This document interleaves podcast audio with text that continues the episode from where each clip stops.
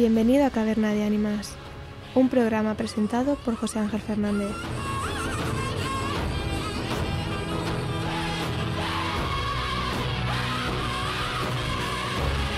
Coge una antorcha y adéntrate a lo más profundo de la caverna. Te estábamos esperando.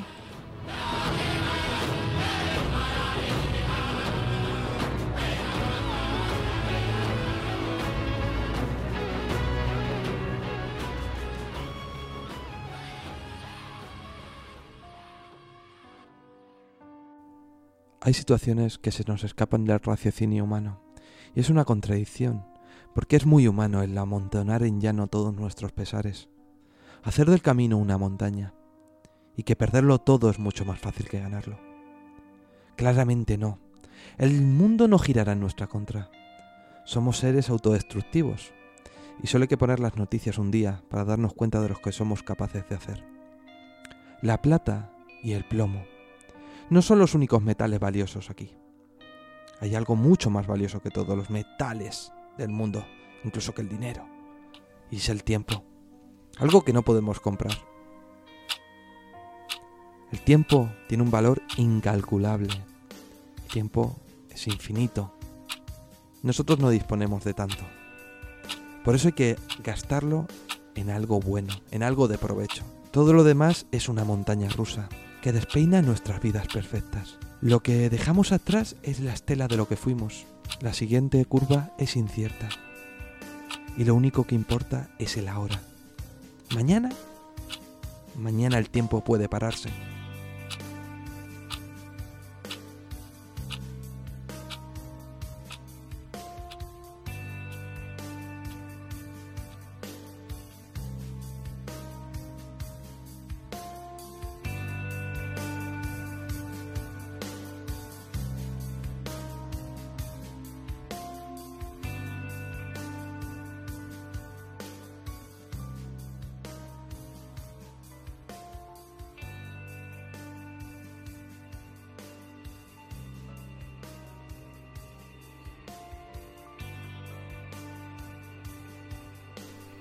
Muy buenas a todos, bienvenidos a Caverna de Ánimas. Soy José Ángel Fernández y hoy traemos un tema algo oscuro, un tema algo misterioso, un tema del que no se habla mucho. Lugares marcados por la muerte. Para hablar de todos estos temas, de estos lugares que están marcados, tenemos a Fátima. Fátima, muchas gracias por estar aquí. Muchas gracias a ti, es un placer volver a compartir una tarde más contigo y con todos nuestros oyentes. El placer es mío. Muchísimas gracias por estar otra tarde más, que además eh, hacía ya bastante que no grabábamos. Vamos, unas semanas desde la última vez que hicimos, eh, eran vísperas de, Navidades, ¿no? Sí. Y todo esto, así que, oye, pues reunirnos otro día no, no venía nada mal. Eh, lugares marcados por la muerte, ¿no? Lugares que tiene ahí algo que es algo que atrae ¿no? a la gente para, acabar con su propia vida, ¿no? Como puede ser suicidarse. Eso es. Podemos empezar, si quieres, por el Golden Gate. El Golden Gate. El Golden Gate es un puente, como todo el mundo sabe, situado en, San Francisco. Es uno de los puentes colgantes más, más, grandes de todo el mundo. Es decir, además fue un desafío de, de la ingeniería de la época cuando se construyó. Eh, está en el estrecho Golden Gate, de ahí su, nombre, eh, y une la península de San Francisco por el norte con el sur del condado de Marín, ¿vale? También de, del condado, o sea, del estado de, San Francisco. Eh, además fue seleccionado como una de las maravillas del mundo, del mundo moderno en 1994. este puente a mí me, inspira algo especial porque mm, con la longitud que tiene, de unos 128 metros aproximadamente, que tiene seis carriles para coches, tres eh, para, para cada dirección. Tiene también carriles para bicicletas y para peatones, es decir, se puede cruzar andando. Pues sin embargo se construyó simplemente en cuatro años, desde 1933 a 1937 las horas que tenía que invertir la gente de trabajo. Desde luego. Eh, eso trae también que, que, pasasen cosas por las prisas. Sí. y que hubiese muertos, ¿no? En Sí, este bueno, de hecho las obras hubo eh, un par de veces que, que se, que tuvieron que ser paralizadas, porque bueno, en esta bahía eh, concurren corrientes del Pacífico y del Atlántico, además eh, hay también muchísimos vientos, luego es también característica la niebla, niebla que a veces cubre el puente durante muchísimas horas al día, y durante la construcción llegaron a, a morir hasta un total de 11 obreros. Y Va- también imagínate por aquella época la parte, claro, nosotros vemos la parte, la, la superficie del puente, pero imagínate los que tenían que hacer la parte de, de- de abajo, los pilares de abajo que están en el, en el en pleno mar, hacer eso, ¿no? Eh, tuvo que ser cuanto menos un trabajo colosal para, para aquellos obreros, ¿no? Porque además en aquella época, imagino yo que por 1937 eh, los medios que hoy en día tenemos para trabajar bajo el agua no serían los mismos, lógicamente. Que son construcciones monstruosas. Sí, son Son- colosos, son colosos col- de la construcción. O sea, tú estás debajo de estos puentes o, o simplemente los ves a- en la lejanía, ¿no? sí, Y son enormes. ¿no? Sí. Estas fotos del, del puente rojo de San Francisco. Eso es. Eh, estas imágenes ¿no? de, de estos puentes de Estados Unidos que nada tienen que ver con los que tenemos aquí. claro. Que los comparemos a lo mejor con un par de puentes que tenemos por aquí. Pero nada, nada. no tiene Yo he nada estado en, en Nueva York, eh, me he cruzado el, el puente de Brooklyn, eh, el- luego ves también al otro lado del puente, otro puente que cruza también Manhattan. O sea, hay varios puentes y es eso, son construcciones colosales que dices, madre mía, o sea, cuando lo estás cruzando dices, madre mía, esto mm, cuando lo construyeron, eh, todo lo que tuvieron que, que pasar, ¿no? Yo me da miedo. Me da miedo estar en esa situación. Es que me, me siento pequeño en ese tipo de lugares. Sí, Eh, porque eres una pulga en, en los pelos de, de Nueva York, ¿no? Sí, en eres- realidad- Eres cualquier hormiga eh, debajo de en la realidad tierra. estás muy vulnerable Sí. porque cualquier viento huracanado o cualquier terremoto podría hacer tambalearse. De hecho, mira, el Golden Gate es un dato curioso y es que su estructura fue desarrollada para que soportara un seísmo de hasta 8 grados en la escala de Richter y vientos de 144 kilómetros por hora. Y que además, de hecho, cuando se estaba construyendo hubo un terremoto, ¿eh? Y lo aguantó. Hubo un terremoto y lo aguantó. Lo aguantó. Eh, 8 como aún. 8... 8, 8 grados en la escala Richter, que ya es decir, ¿eh? un terremoto de 8 grados es un Eh, terremoto. Hace poquito eh, estuve hablando sobre esto y el terremoto que, que ocurrió no hace tanto y fue de 8,1. Eh, O sea, im- imaginemos que...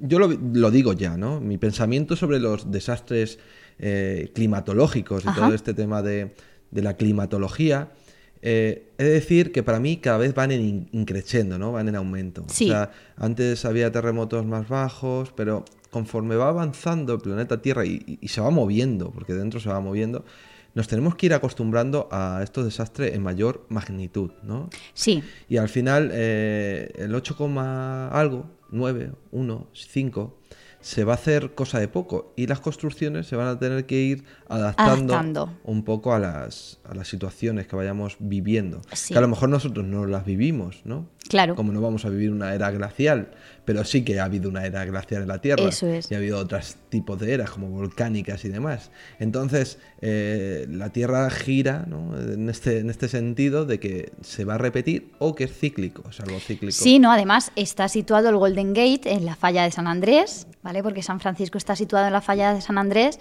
entonces Propensa no... a terremotos, allí Claro, es totalmente propenso, no es descabellado pensar que en cualquier momento haya otro terremoto. Están chocando. no, no están exentos de que en un momento determinado, pues un día mm, encendamos la televisión y veamos que ha habido un terremoto en, en San Y que Francisco. pueda pasar largo al puente. Y pues, claro, Es verdad que los lugares que vamos a hablar hoy, que van a ser dos y un tercero que vamos a hablar especial de él, ¿no?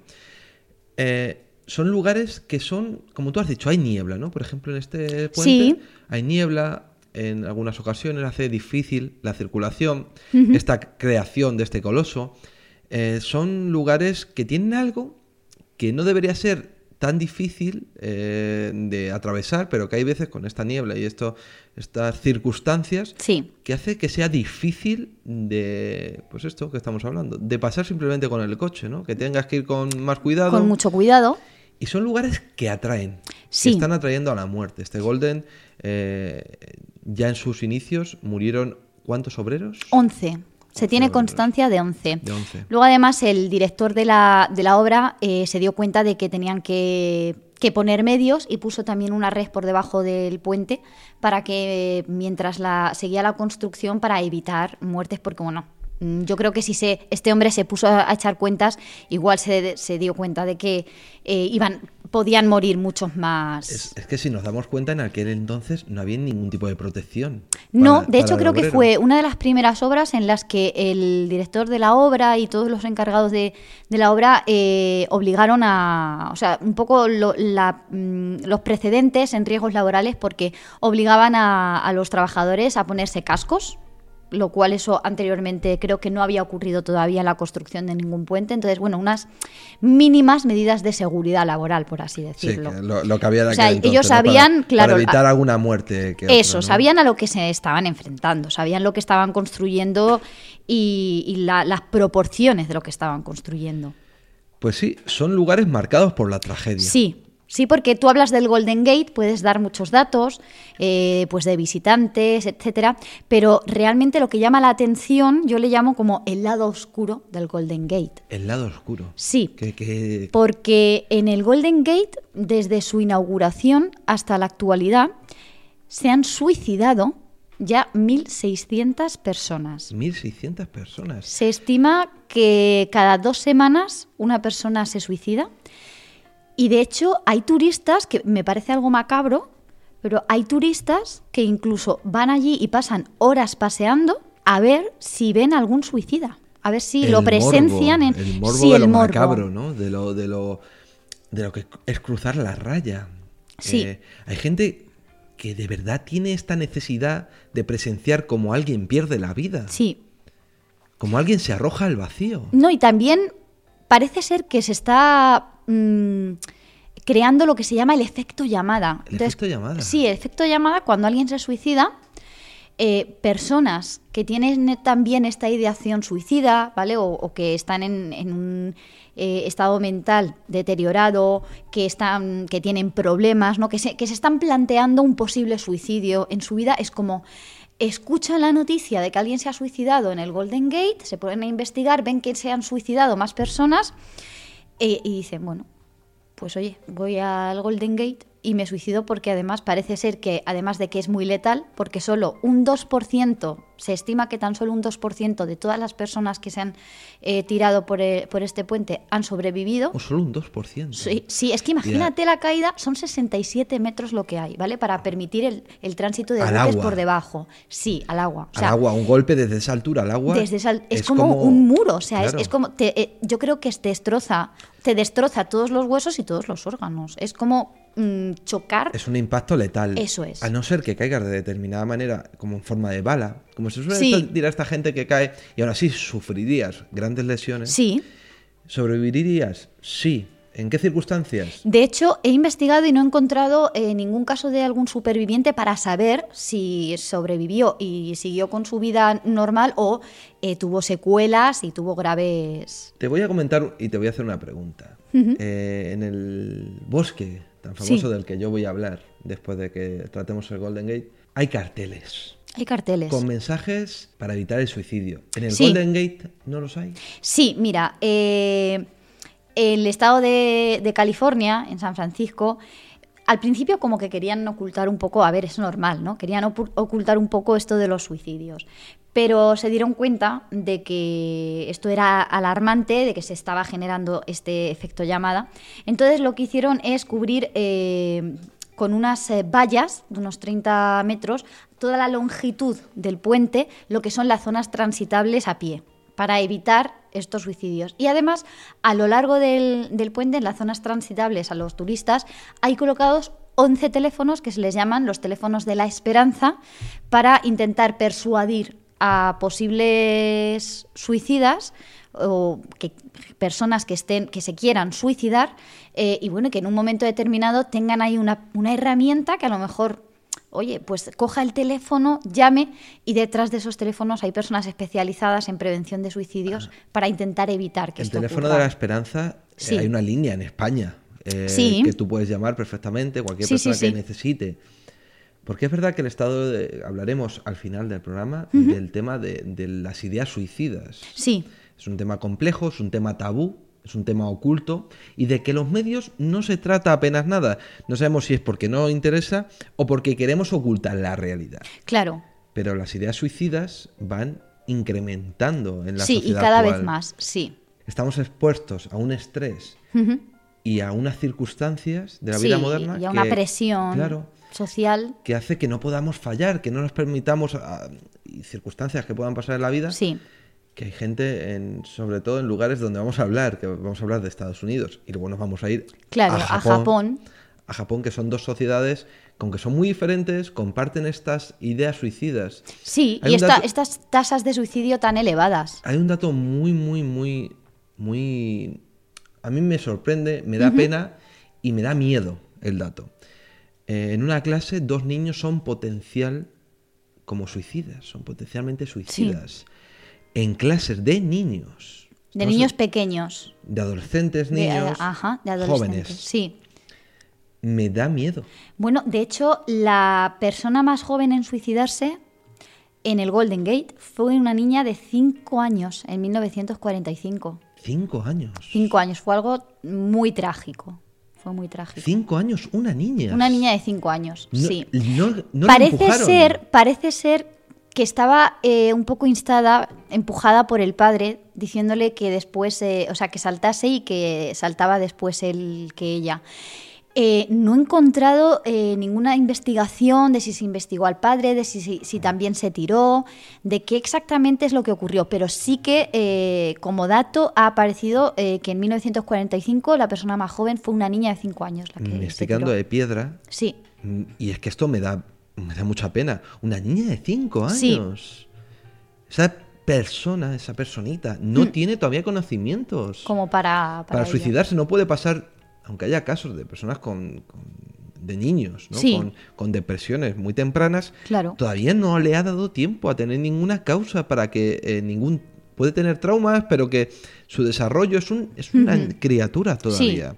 El padre es un asesino en este caso. Yo creo que si es eh, cierto que, que el padre, bueno, le dijo, tírate y me voy a reunir contigo abajo, eh, lógicamente esto fue un ¿El padre se asesinato, tiró? ¿no? Es que no he encontrado datos. Es que lo están ocultando, vamos a ver. Esto sí, es normal. sí, sí, sí, está, hay un, un- un gran ocultismo de información. Estados Unidos no da todos los datos de suicidio. No, no, no los da, no, los, da. no les interesa dar porque No quieren da. Que veamos No, de hecho, mira, al país de esa manera. Hay, hay personas que les gustaría que sus cenizas fueran arrojadas desde el Golden Gate. Una vez que se mueran, los incineran y que sus cenizas las arrojen en el Golden Gate.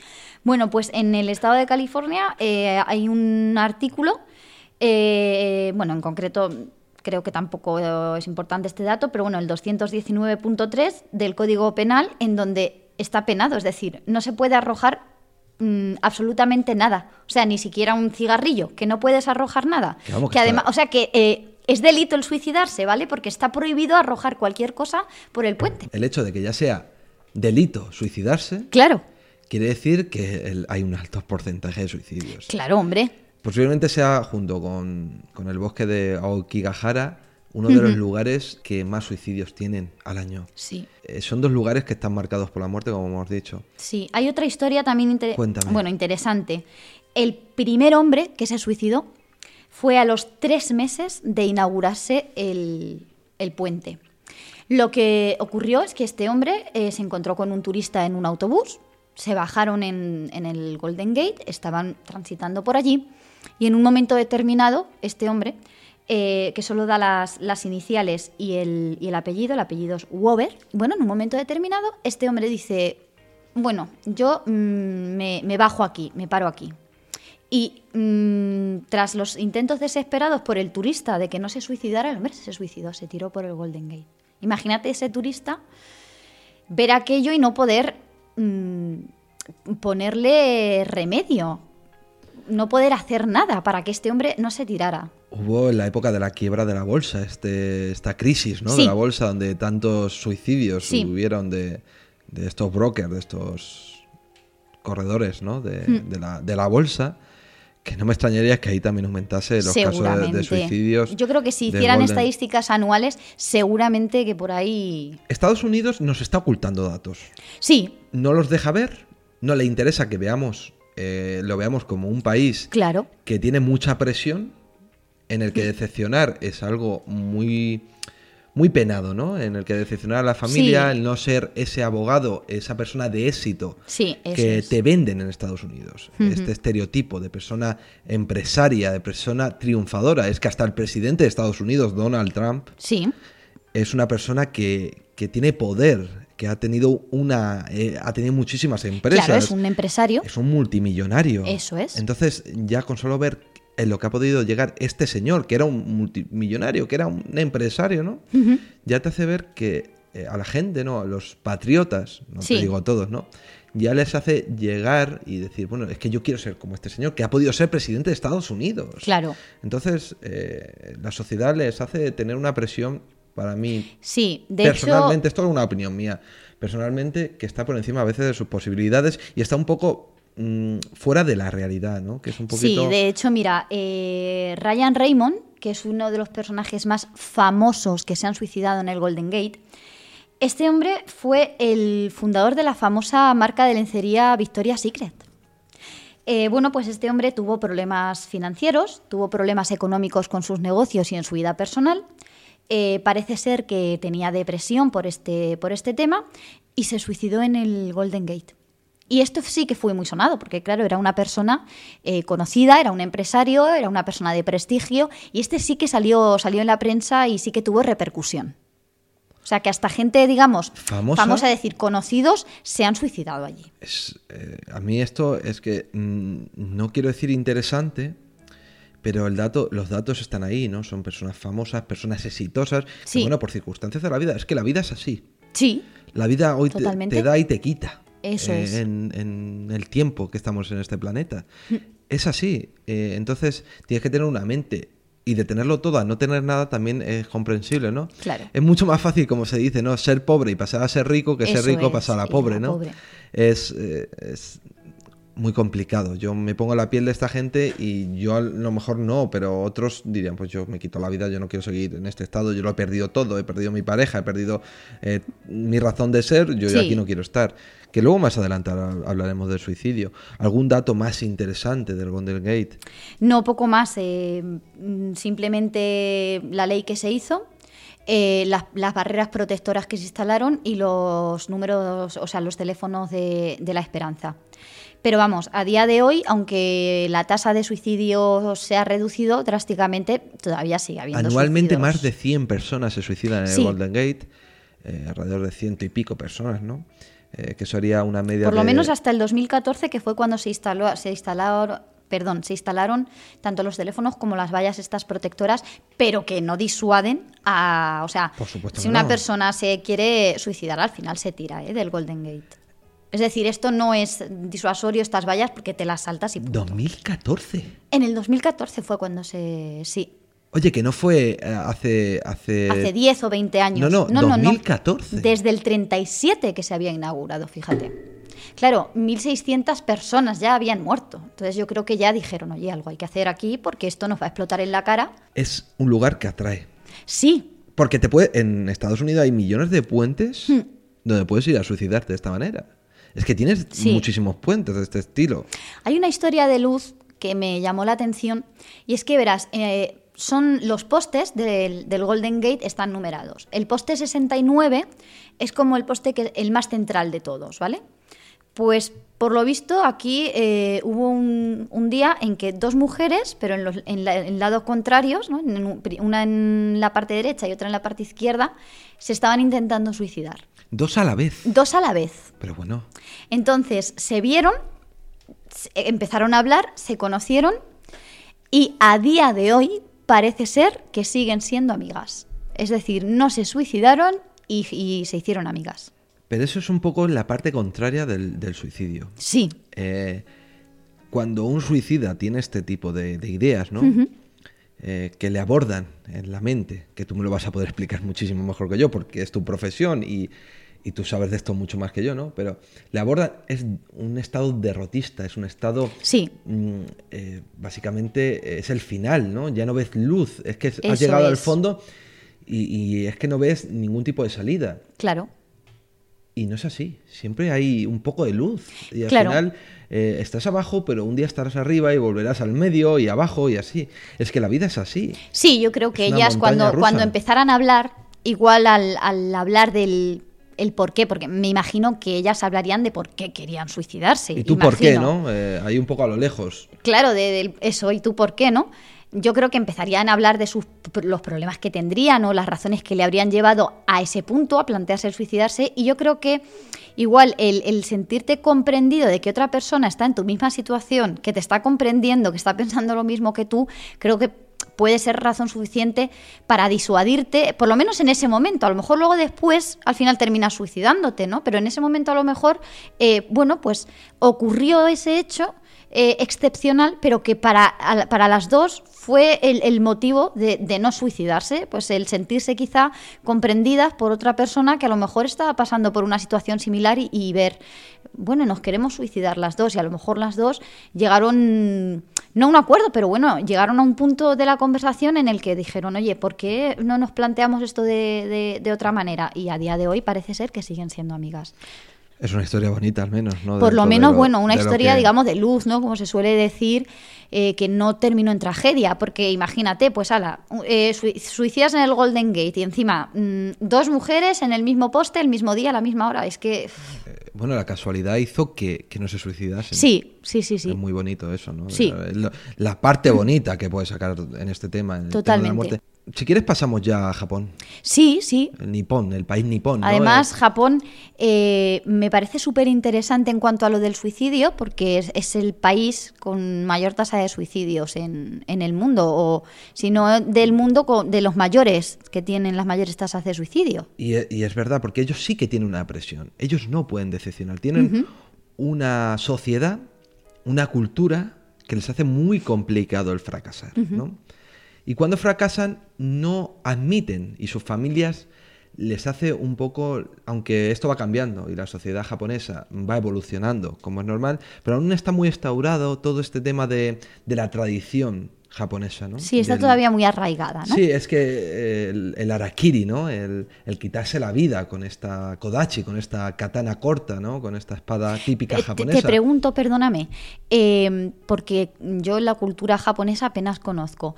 ¿En la cultura japonesa se considera como, no como un pecado, pero como eh, el dañar el honor de la familia el que se suicide la persona o no?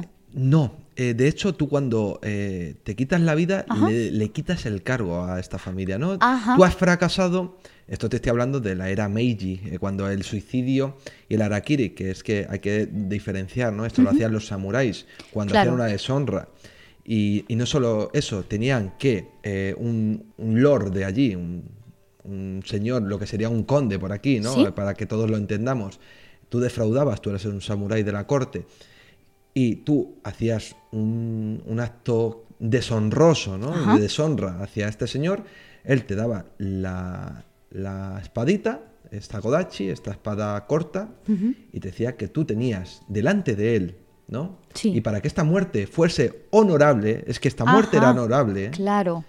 tú tenías que hacerte este, este movimiento en forma de, de cuadrado, sin gritar, sin ni siquiera pedir clemencia, y tenías que acabarlo tú, para que él te decapitase después. Esta, esta imagen que hemos visto de que se clava la Sí. espada, tenían que hacer luego, aparte de clavarse esta, esta especie de daga, porque no, no llegabas a una espada, esta kodachi, tenían que hacer este movimiento ¿Sí?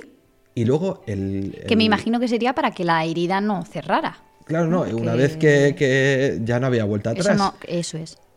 Y si el señor, el señor del feudo, te consideraba que habías, lo habías hecho bien, te decapitaba para evitarte el dolor, si no te quedabas desangrándote. Ajá. Y encima, si no te decapitaba, no era una muerte honorable. Tú ibas al mundo de los yokais, de, por un, un alma en pena, encima, esto o sea, no Que había vagaba, nada. ¿no? Claro, no, no estaba nada, no era nada honorable. O sea, Ajá. y ya sabemos cómo van eh, el mundo japonés, un poco.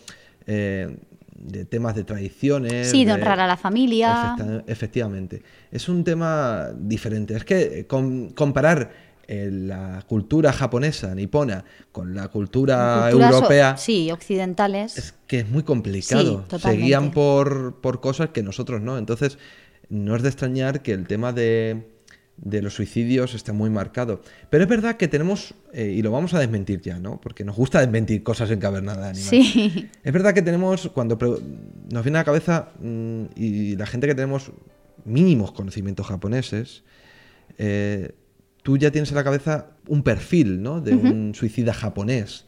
Y tú ves a una persona joven, de entre 40 a los veintitantos años, 20, 18, una persona que está o, o bien empezando eh, en el mundo laboral o está estudiando, que ha defraudado o que se ha enamorado y no ha sido correspondido o que le han dejado o que no ha hecho bien su trabajo, que le han despedido o que no ha aprobado eh, lo que tenía que hacer y, y se ha cambiado de asignatura.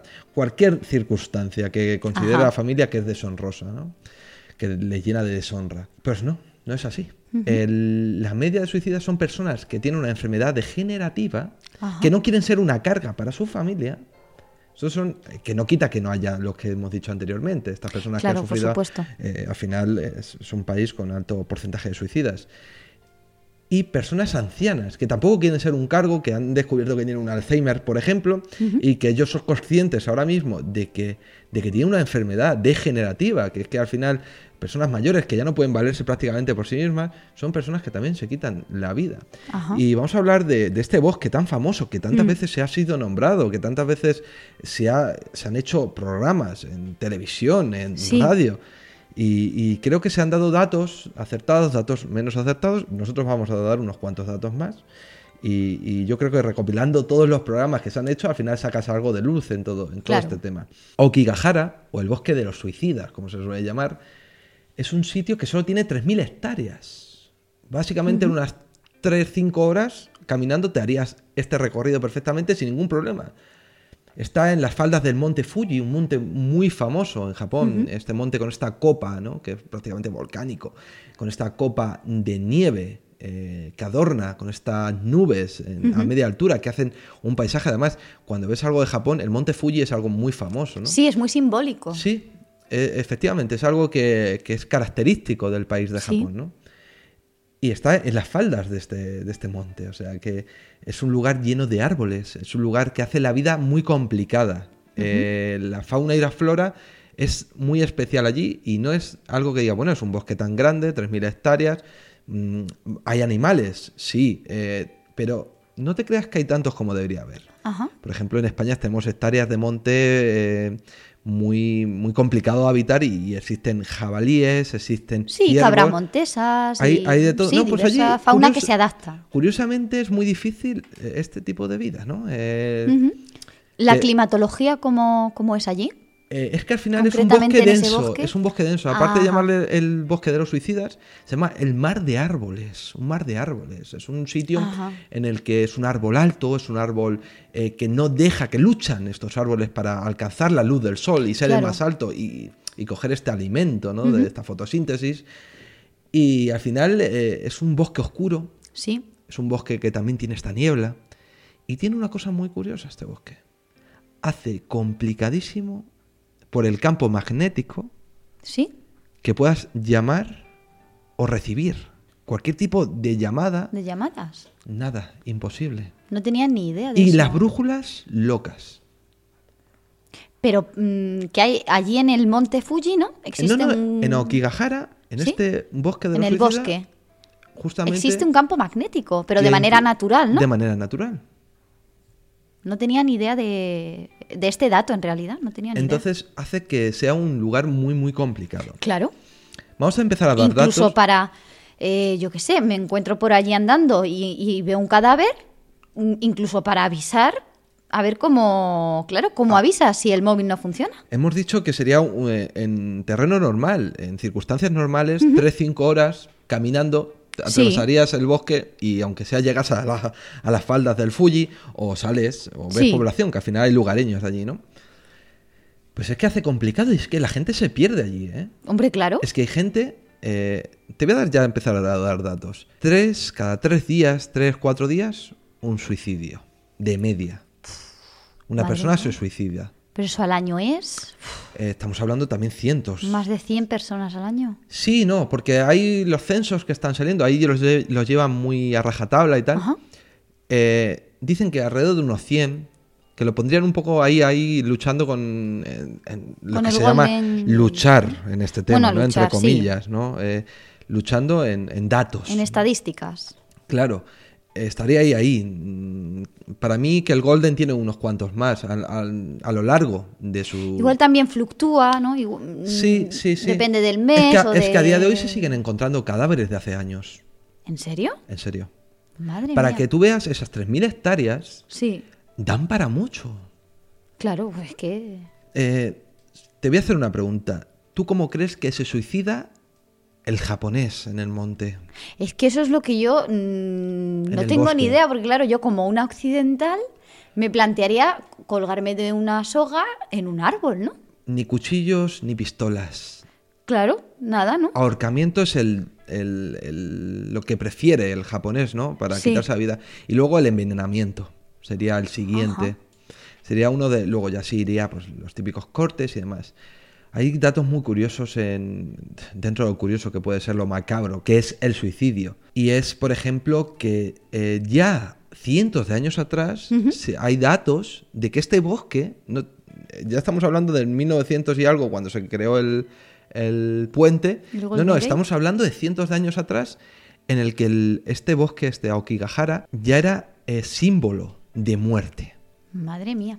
Abandonos de niños, Sí. bebés recién nacidos, con malformaciones, que deshonraban a la familia, volvemos a lo Claro, mismo. para, ello- para ellos eso era una deshonra, claro. Cla- temas de, de familiares mayores que eran una carga, volvemos a lo mismo. A lo mismo, claro. Eh, ejecuciones, ejecuciones. Eh, y todo este tema de asesinatos ya y el suicidio estaba también marcado, o sea, cientos de años. Es verdad que hay pocos datos porque Japón ha querido ocultar muchísimo el, Claro. el tema de Aokigahara, pero hace 60 años es cuando se empezó, mediante unos libros y autores, Claro. a nombrar el bosque. Ojo, que el bosque ya iba gente a suicidarse antes. Claro. Pero desde hace 60 años tenemos conocimiento. Te dije antes el tema de, de que si había carteles, ¿no? Que si había Sí. eh, alguien que pudiese avisar y me dijiste que sí, que había estos teléfonos de Sí, que le llaman en el Golden Gate. el teléfono de la esperanza, ¿no? El teléfono de la vida, ¿no? Que al final es un poco una persona que intenta y intenta evitar este Sí, este intenta suicidio. disuadirlos. Bueno, pues allí los lugareños han evitado suicidios. Han evitado que esa gente entre y no vuelva más en el bosque. Y desde hace unos años, exactamente no sé la fecha, no te diría de este 2014, que es que me parece absurdo, ¿no? Que solo desde 2014, cuando ese puente lleva años construido, Sí. ¿no? Y este bosque lleva muchísimos años. Es que Japón sí que intenta evitar este conocimiento, como que a la gente le da pena que este bosque se conozca de esta manera, porque tiene una riqueza que, que se consideraría eh, muy bonito, ¿no? Pero es que se ha cubierto de este manto mm, siniestro, este Claro. manto perturbador, eh, morboso, como Sí. lo queramos llamar, ¿no? Que hace que ya la gente allí vaya eh, solo para, para ver, presenciar o ver un cadáver, ¿no? Que al final es, es algo muy para mí. Ojo, cuidado, eh, que no esto yo no lo querría ver. No, no, no, ni yo tampoco. Anualmente hay una batida, por, llamarlo de alguna manera, eh, un reconocimiento del terreno, ¿no? Para ver si hay su- cuerpos, ¿no? Claro. Eh, también hay estos carteles que con mensajes eh, esperanzadores. Hay, hay algo más, eh, no hace falta, hay luz, ¿no? Al final del camino. Lo que quieran poner en, en el idioma japonés. Y hay mucha gente que deja este lazo en la punta del bosque, ¿no? Antes de adentrarse. Estamos hablando. Es que tú, dices, tú ves aquí un bosque en España y dices, bueno, pues un bosque. Claro. Y dice, pues voy a entrar y, y puede ser que salga, ¿no? Y, y no, no son tan densos, ¿no? Al final nosotros tenemos una flora que es muy diferente a de otros lugares y que los Claro. árboles suelen ser chaparros aquí en Castilla-La Mancha, ¿no? Hablo- Sí, bueno, sobre todo este aquí. chaparro, este, este falso bananero, este platanero, este falso, como lo quieras llamar, sí, es una, olivos. eh, este pino, ¿no? Este ciprés en los, en los sí. cementerios, ¿no? Eh, al final es como el Serengeti, ¿no? Es más llanura que otra cosa. Pues Sí. yo al menos no puedo entenderlo. Es verdad que sí, en, en lugares del norte lo- los bosques son pinares Sí. mucho más densos. Y es verdad que yo sí he entrado en lugares donde se hace difícil, se hace, parece que es de noche cuando entras allí. Claro. Y en cambio son las 12 de la mañana en pleno verano, pero allí hay un, un- lugar de sombra que dices tú, bueno, pero es que, que- que tengo que alumbrar prácticamente para lograr algunos lugares. Pues aquí pasa igual, ¿no? Y entonces la gente, por si se arrepiente, va dejando un lazo, va dejando lazos, cuerdas, Sí. para hacer el camino de vuelta. Porque eh, aunque tú entres en línea recta y salgas en línea recta, posiblemente hayas perdido el norte. Claro, la, la- la noción. ¿no? la noción de- del espacio, de dónde estás, y, y no encuentres nunca la salida y mueras arrepintiéndote de suicidarte. Mueras, Ah. al final mueres. Eh, Y ha habido gente que ha ido a buscar a familiares, a cuerpos, y han muerto por Claro. buscar, por perderse dentro, que son solo 3.000 hectáreas. 3, 4, 5 horas andando. Pero ¿y co- ¿cómo estas personas, cómo, en qué circunstancias se mueren porque mueren? hay leyendas, ¿no? Dentro de todo el mundo japonés hay leyendas. Dicen que los encuentran luego después devorados por algún tipo de animal. Ajá. Hay una leyenda muy famosa, la de los murciélagos. Una banda de murciélagos que asfixian a la gente y al final eh, devoran sus cuerpos.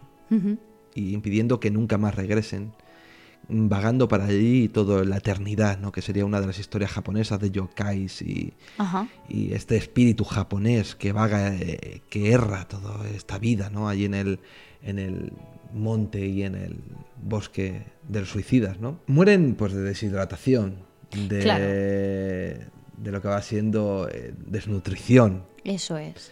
Eh, al final encuentran los Pero entonces al final son muertes lentas, muertes dolorosas, Sí, al final con muertes sufrimiento, ¿no? son muertes que te deshidratas, que al final tienes visiones, que no son fáciles, al final son muertes trágicas. Y yo creo que la gente que ha estado allí y ha logrado salir y que ha sufrido días eh, vagando por este tipo de lugar, eh, lo describen así. Y al final hay otro par de leyendas que dicen que, que hay un farol de la vida. Hay un, un espíritu que guía a los que se arrepienten o a los que de alma pura, a, los- a las personas que no han sufrido, que no quieren sufrir este, este final, les guía hacia la salida con un candil, eh, unas sliders, como allí se les llama. Bueno, esto es Sí. en el que son estos farolillos típicos japoneses, Ajá. ¿no?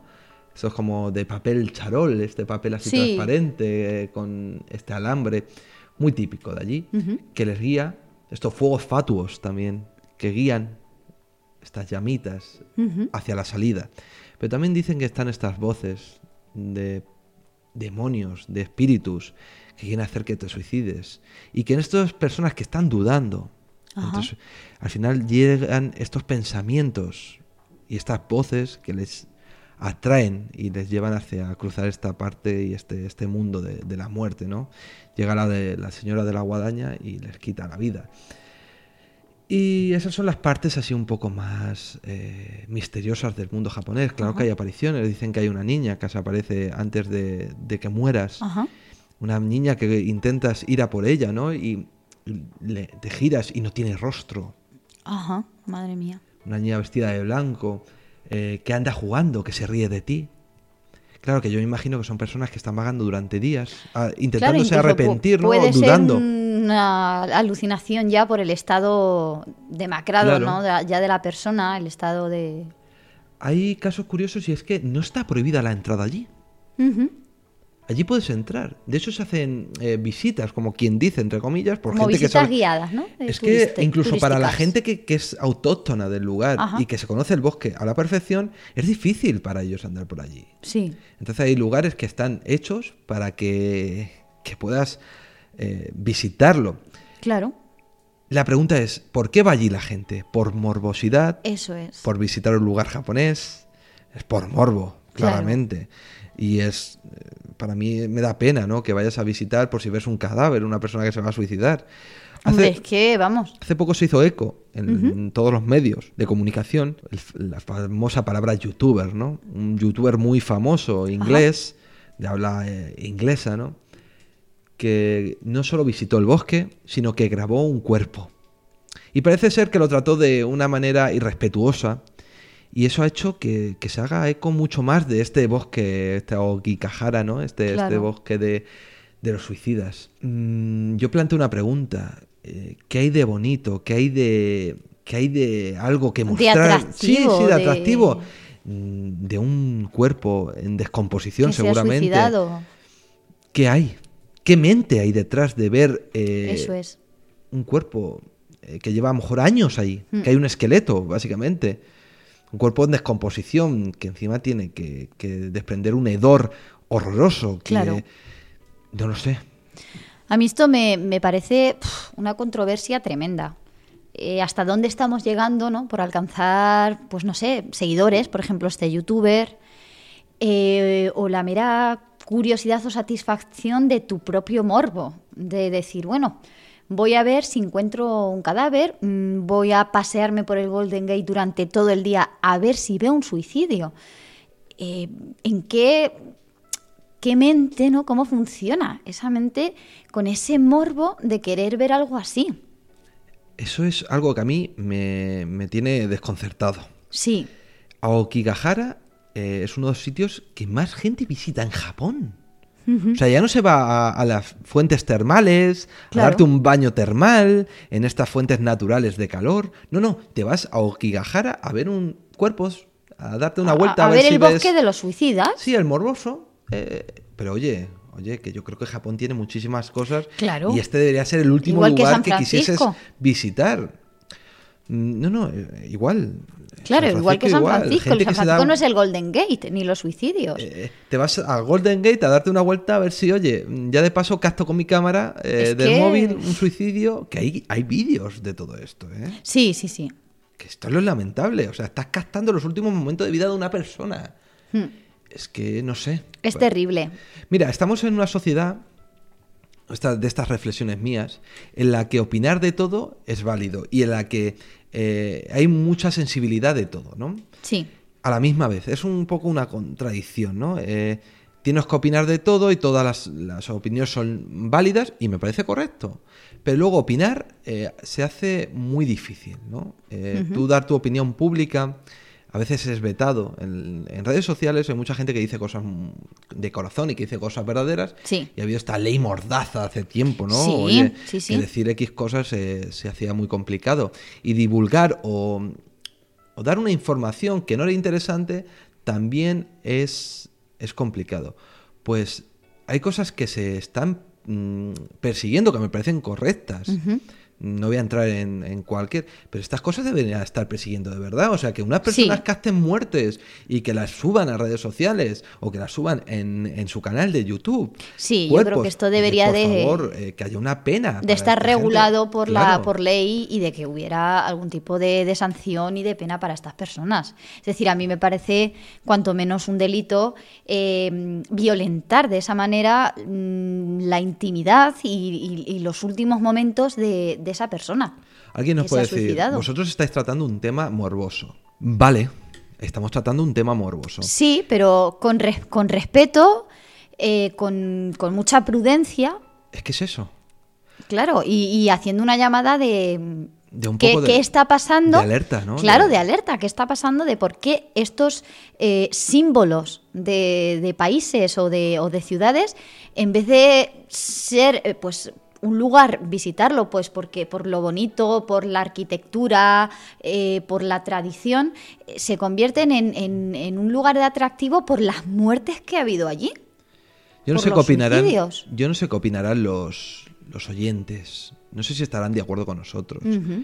Que opinen, que digan algo en los comentarios, Claro, que, se- que- sí, que sí. digan eh, por qué, ¿no? ¿Qué, qué les parece a ellos el tema de, de estos símbolos en lugares determinados que están marcados por la muerte, lugares es. marcados por la tragedia. Yo ¿no? creo que como, en, como en, al- en algunos otros temas, eh, la sociedad se nos está yendo de las manos algunas cosas. Sí. Sobre todo con el tema de las nuevas tecnologías. de- Es cierto que mm, hay ciertas cosas que se nos están yendo un poco de las manos y que están ahí en ese vacío legal que nadie mm, dice nada, nadie mete mano de decir, bueno, eh, vamos a regular esto y para esto tiene que, que haber una pena, tiene que haber una sanción, porque esto no puede ser así. Las penas llegan y llegan tarde, llegan cuando ya la gente, eh, por mero hecho de miedo, de, por ejemplo, este, este youtuber, que es el nombre, pero no lo voy a decir, porque ni quiero hacer ni propaganda buena ni propaganda mala. Claro. Simplemente quiero dar el dato. Eh, que lo mismo la gente lo conoce, porque esto se Claro. ha hecho eco, mm, vamos, mundialmente. Y a raíz de esto eh, nos vino un poco la, la cosa de hablar de, de estos lugares marcados, ¿no? A Claro. raíz de, de estas historias.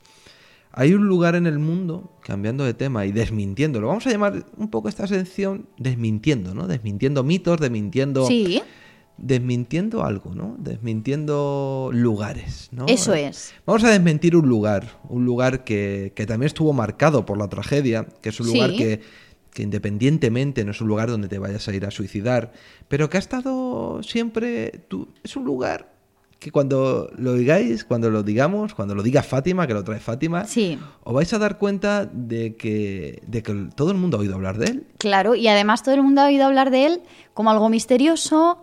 eh, hay muchísimas teorías, que si campos magnéticos, que si agujeros negros, Que si abducciones de eh, que si abducciones, sí, sí, se han oído todo tipo de historias. Y aún así hay gente, bueno, que hoy, en día sigue creyendo en, esa, en esas teorías y, y le sigue atrayendo y fascinando ese sitio, pero sin, sin buscar otra explicación científica o racional, simplemente la parte misteriosa. ¿no? En esta sección, que la vamos a añadir a partir de ahora, desmintiendo mitos, ¿no? Hmm.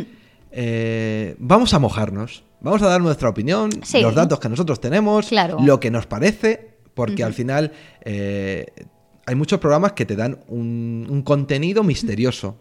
Pues a nosotros nos apetece hablar del misterio desmintiendo el misterio. Sí, en este caso sí. Es curioso. ¿De qué lugar vamos a hablar?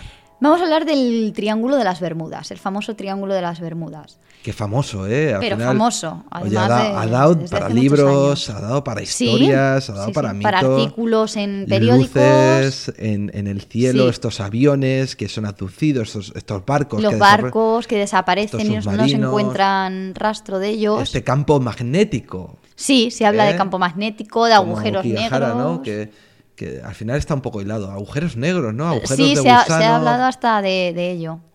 Incluso de, de que es una puerta a mundos paralelos. ¿no? Sí, sí, sí. Hay tantas historias que Claro, nacen, tanto misticismo. pero está un poco metido en el colectivo. Sí, sí, sí, es decir, tú, tú hablas con alguien sobre el Triángulo de las Bermudas y en realidad lo que conocen y de lo que hablan es del mito. Claro. Es decir, na- nadie eh, ha buscado alguna explicación racional. Saben que están por ahí algunos investigadores investigando a ver si consiguen explicarlo, ¿no? Pero bueno, no se lo plantean, se quedan en el mito y ya está. También interesa, también te digo. Sí, Interesa un poco vender algunos lugares con este misticismo, ¿no? Sí. Con esta, esta magia. Eh, vender magia al final es vender una esperanza, una ilusión, algo, ¿no? Algo ahí Sí. que... Este morbo también podría decirse, ¿no? Porque al final adopción es extraterrestre. Uy, este tema interesa muchísimo, Claro. como bien sabemos. Eh, campos magnéticos también interesa al científico, Sí. al- a, la parte más racional, ¿no? Oye, pues si es verdad que con un campo magnético pierda el vuelo pum, y caiga y al final se estrelle.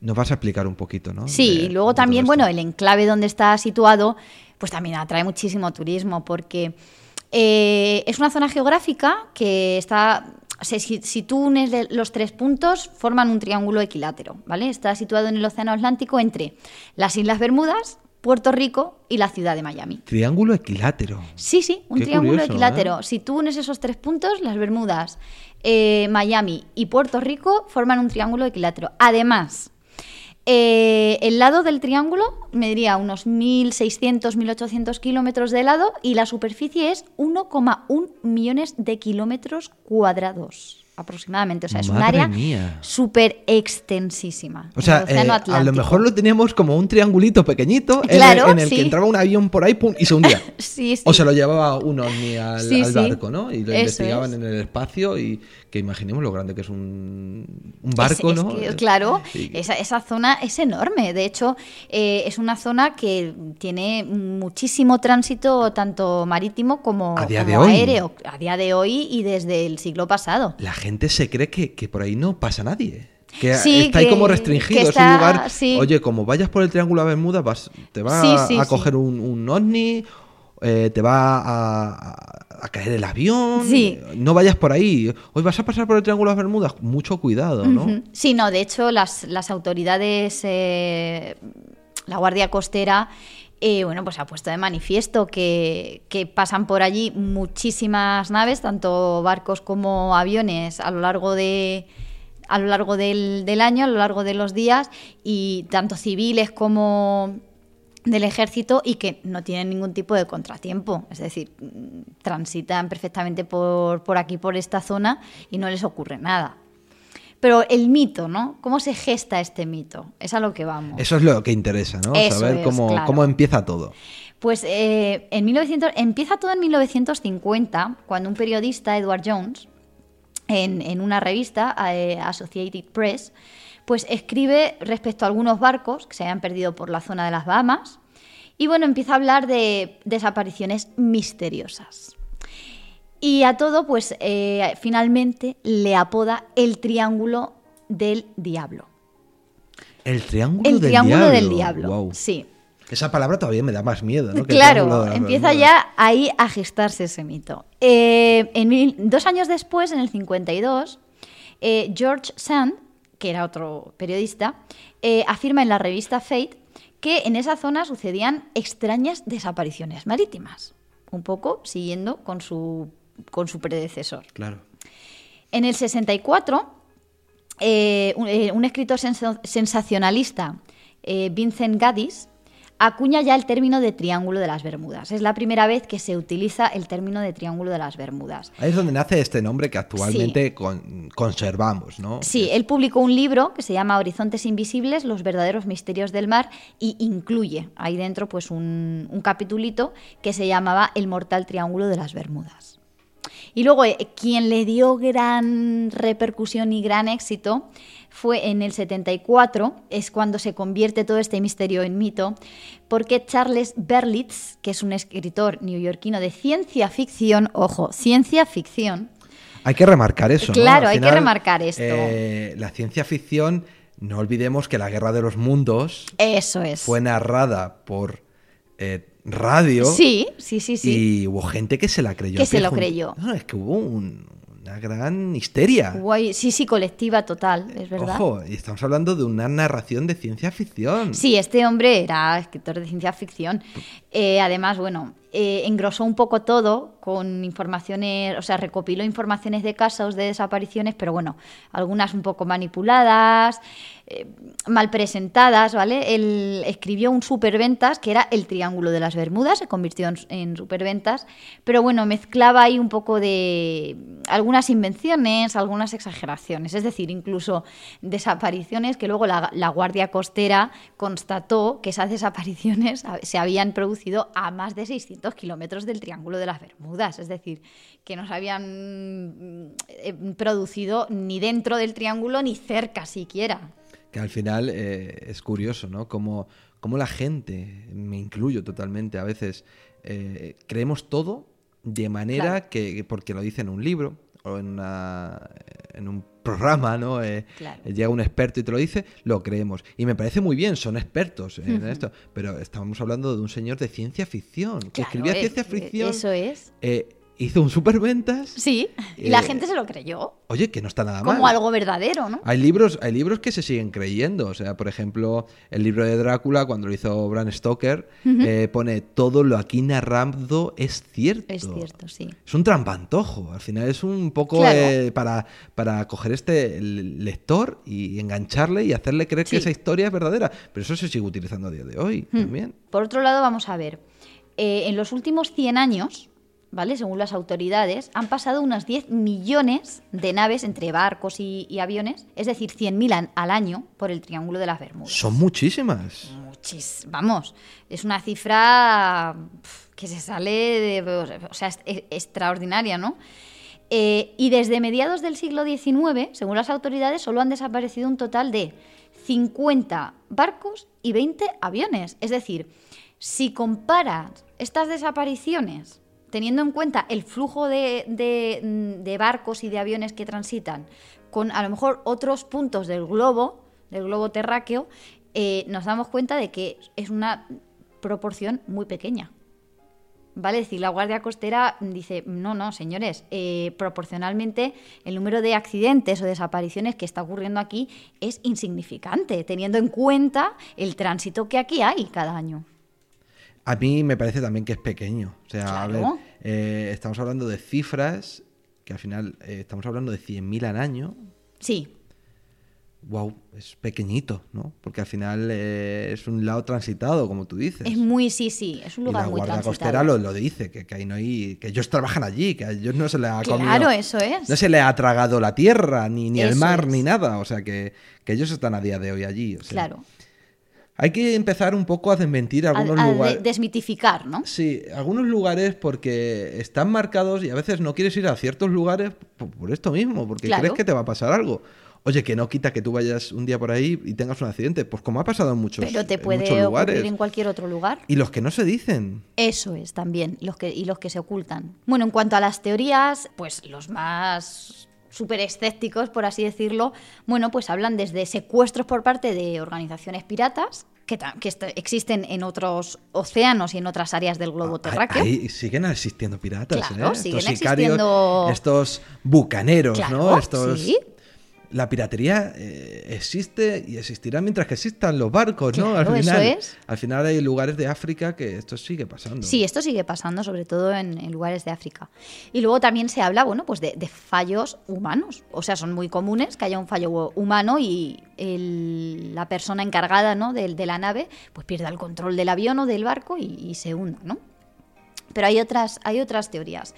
En realidad todavía hay mucha controversia entre los, los científicos que investigan y han llegado actualmente todavía a la conclusión de que tienen que seguir observando y tienen que seguir investigando eh, una teoría plausible, una teoría que realmente lo explique.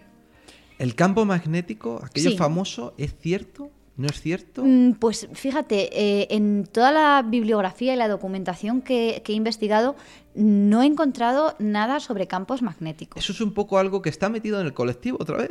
colec- Yo creo que sí, que está metido en el colectivo. Y que no se nombra. Mm, de Ah, las ligeramente- investigaciones que- Ligeramente sí que hay Sí. sitios que lo nombran, pero es que todos creemos, no, es que allí hay un campo magnético que hace que los aviones caigan. Claro, Y oye, y al final yo lo tengo eso en la mente, es que Sí. lo tengo como algo verídico. como algo verídico. Claro. Esto mm, no sé si es que no lo han investigado o sí que se está investigando, pero todavía no han llegado a conclusiones y por tanto esas investigaciones todavía no se han publicado, pero yo de las investigaciones que a las que he podido acceder, ninguna hablaba de campos magnéticos. Es una extensión de mar Tremenda. tan grande Claro. que es normal, es normal que tarden tanto. Sí, sí. Es algo que eh, Sí, de además- hecho son kilómetros y kilómetros. Claro, además, de bueno, extensión. se ha tenido que investigar a través de la NASA. ¿Vale? Es decir, eh, un equipo de meteorólogos de la Universidad de Colorado con satélites. con satélites, con satélites climatológicos de la NASA, pues observó eh, pues la climatología en esta en esta franja Pero hay cosas de- curiosas, del ¿no? triángulo de las Hay cosas Bermudas. curiosas. Sí, a ver, lo que ellos observaron eran nubes hexagonales en forma de hexágonos. Entonces estas nubes como que generan una bomba de aire, tienen una extensión de entre 32 a 88 kilómetros, imagínate, eh, de ancho y bueno, pues se mueven hasta la superficie y ya una vez que llegan a estos vientos al mar, eh, además estos vientos son de unos 270 kilómetros por hora. Imagínate, claro, las olas que genera de hasta 14 metros de altura. O sea, estamos diciendo que es un lugar difícil eh, para navegar, es un lugar muy complejo para... Sí, meteorológicamente, se, para según volar sobre él. este estudio, sí. Pero a día de hoy siguen pasando aviones comerciales por allí. Claro, o sea, mm, esta teoría... ha habido un otro investigador también de, de Colorado, Steven Miller, eh, que es investigador de la ciencia atmosférica, que también de la Universidad de Colorado, que él eh, lo que le resulta extraño es lo de la forma hexagonal de las nubes. Porque él dice que las nubes no tienen una forma con recta, es decir, pueden tener eh, una forma que, que tú en tu mente te puedas imaginar, Sí, ¿no? claro, Pero que tengan bordes rectos Es algo totalmente inusual. Es una cosa que tú crees ver, que, que esto... Claro, pero, pero que, las nubes no tienen esa- forma, o sea, formas rectas. Formas rectas las nubes no tienen. No, desde luego, ¿no? Y hexagonal has dicho, ¿no? Hexagonal, parece que se forman nubes hexagonales. ¿Por qué? ¿No? Eso es lo que se sigue He visto alguna foto ¿vale? Supuestamente realizadas con estos satélites de la, de la NASA. Pero claro, eh, tampoco te puedo decir si es un montaje o si es cierto, ¿vale? O sea, sí que he visto esas nubes en forma de hexágono, pero yo no te puedo asegurar, o sea, no he llegado a la fuente de que realmente sea de la NASA y decirte, mira, Si, sí, si se sigue investigando, alguien dirá, hay una nave extraterrestre dentro. pues igual, porque además hexagonal. Es que me ha pasado millones de veces. Sí. Cuando yo investigo algo, eh, tenemos esa manía, mala manía de, de- hay una nave espacial, Sí. hay una nave extraterrestre, hay eh, es alienígena. ¿Por qué? A mí me encanta el tema del, del espacio y traeremos temas del espacio, traeremos temas de seres eh, extraterrestres posibles, ¿no? Pero hay una corriente constante de, de todo achacarlo a extraterrestres, Sí. a naves espaciales. Pero hay que investigar más. Hay que investigar también mm, Nos no solo la eso. climatología, sino qué hay debajo. Claro. ¿Qué hay debajo de esta ¿Qué hay zona? debajo? Cuéntame. Claro, a ver, eh, en el Triángulo de las Bermudas, por, por debajo de, de- de la superficie del mar, hay una gran actividad volcánica. ¿Vale? Entonces, eh, parece que se pueden producir emanaciones de metano que provienen de los hidratos de, de metano del fondo marino. Sí, En- que hacen unas burbujas. Eso es, es decir, a la- luego a la superficie salen como en forma de gas, provocan burbujas. ¿Qué ocurre? Esto, que además se ha comprobado, sí que se ha comprobado a nivel experimental en el laboratorio, ¿vale? Es decir, eh, a escala real no se ha llegado a comprobar, pero en laboratorio sí que hay estudios Sí, que lo han hay unos comprobado. simulacros a escala de Eso laboratorio. es, de laboratorio. ¿Qué ocurre? Que mm, esto, este gas lo que provoca es que la densidad del agua y del aire cambien. Entonces, claro, en el mar lo que puede ocurrir es que la flotabilidad de los buques eh, se vea afectada Sí. y por eso puedan hundirse. Luego, además, este gas altamente concentrado en el aire lo que puede hacer es que, lo- por ejemplo, los motores de combustión de los aviones empiecen a fallar, reaccionen o funcionen mal e incluso pueden modificar la tasa de oxígeno.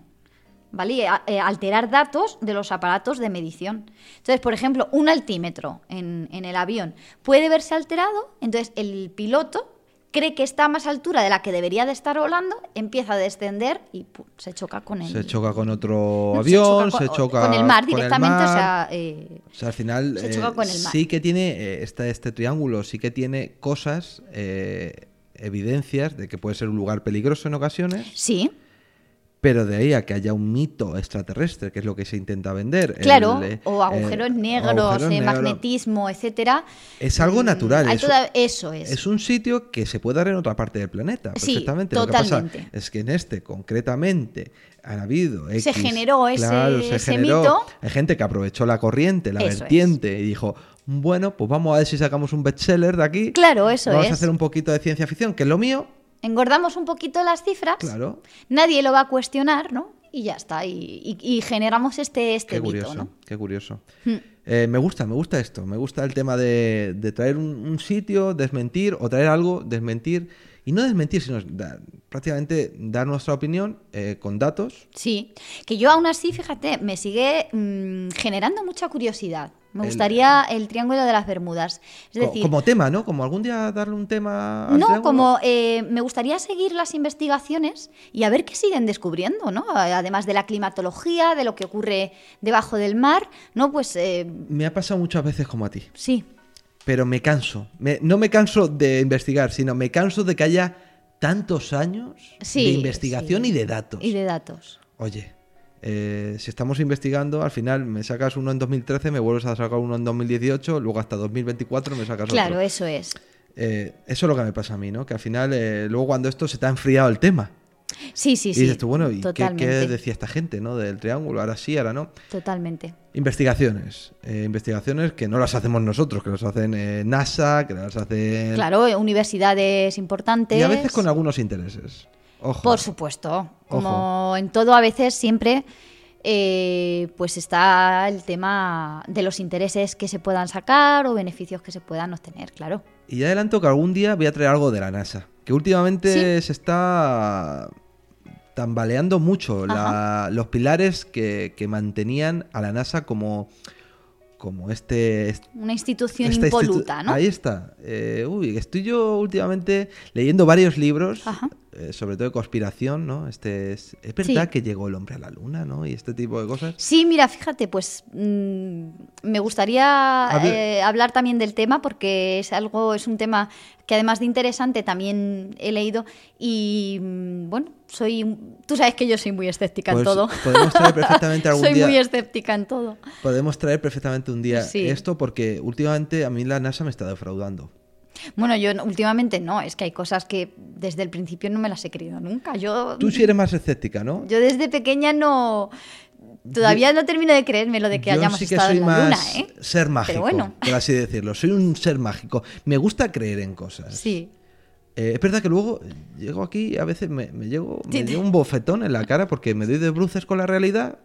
Porque y me pasa eso, ¿no? Que, que- me traes aquí siempre Sí, voy a dejar de traerte porque me estás haciendo el mundo Sí, al un final lugar más te, feo. Te, te refuto todo. O sea, yo eh, seguía creyendo en mis cositas y tal, y cada día pues que vengo y hablo contigo dentro y fuera del micrófono y digo, bueno, pues es que la vida, oye, oye, que yo me esperaba Bueno, es encontrar que- hadas todavía. Tómatelo como mm, existen otras alternativas de explicar las cosas. Estaba muy exagerado. Luego cada ¿no? uno, pues. Que al final eh, las creencias mágicas que yo tenga, ¿no? No quiere decir que yo crea en la magia o que Eh, crea claro, en seres sí. mágicos, sino que sí que tengo todavía eh, esa esperanza de que haya cosas diferentes en este Sí. mundo.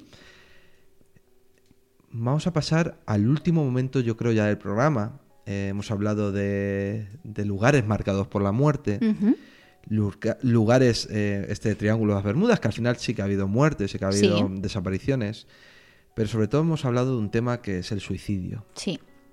Me gustaría reflexionar y que todo el mundo reflexionara con nosotros Sí. y, que, y que pensase lo que vamos a hablar ahora. Y voy a recordar para la gente que se... Porque es verdad que hay gente que nos estará escuchando ahora por primera vez, dirá, ¿qué, ¿quién son estas dos personas? Claro. Pues tenemos a Fátima, que es licenciada en psicología ya. Sí. Es una persona que sabe de, de lo que está hablando, de la mente sabe un montón y sabe y nos va a poder eh, a dar luz en este tema.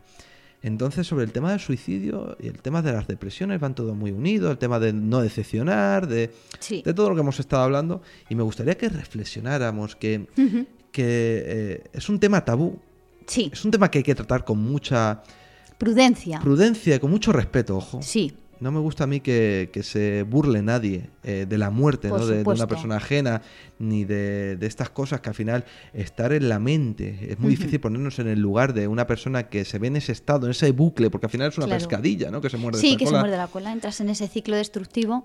Eh, y al final eh, acabas en ese bucle que es solo personas con mucho valor, con mucha fuerza y, y bien asesorados, ¿no? Y personas que se dejan Ayudar. ayudar, ¿no? Porque al final hay gente que no ni quiere ni puede dejarse Ni puede, simplemente han entrado ya- en, esa bu- en ese bucle que solo una luz Sí. muy potente les podría hacer salir de, de ese, de esa espiral, ¿no? ¿Qué nos puedes decir eh, sobre este tema? Bueno, lo primero, a ver, mi opinión personal es que es un tema tabú del que apenas se habla eh, en, en los medios de comunicación, pero no solo en los medios de comunicación, es decir, en nuestra vida cotidiana o nuestra vida diaria, es un tema tabú. Es un tema tabú porque además es un tema muy controvertido. Entonces yo creo que eh, en principio deberíamos hablar de lo que son los protocolos de prevención de suicidio. Hay protocolos. Hay protocolos, pero están en instituciones como por ejemplo pueden ser penitenciarías, ¿vale? Que me parece mm, estupendo, pero creo que estos protocolos también deberían de extenderse y adaptarse a otras instituciones públicas, ¿vale? Ya sean colegios, ya sean centros de trabajo, porque el suicidio, como mm, cualquier eh, otro otro tema o cualquier otra, pues no sé, mm, eh, enfermedad, alteración, lo que sea, está muy presente en nuestra vida diaria. Creemos que no y está mucho más presente de lo que, de lo que nosotros pensamos. Por lo menos, si no el suicidio, lo que son las ideas suicidas. Mm. Están más presentes de lo que pensamos. Me gustaría decir una cosa, cortarte breve, Sí, ¿no? sí, sí, claro. Eh, el tema de las instituciones, ¿no? El tema de los protocolos.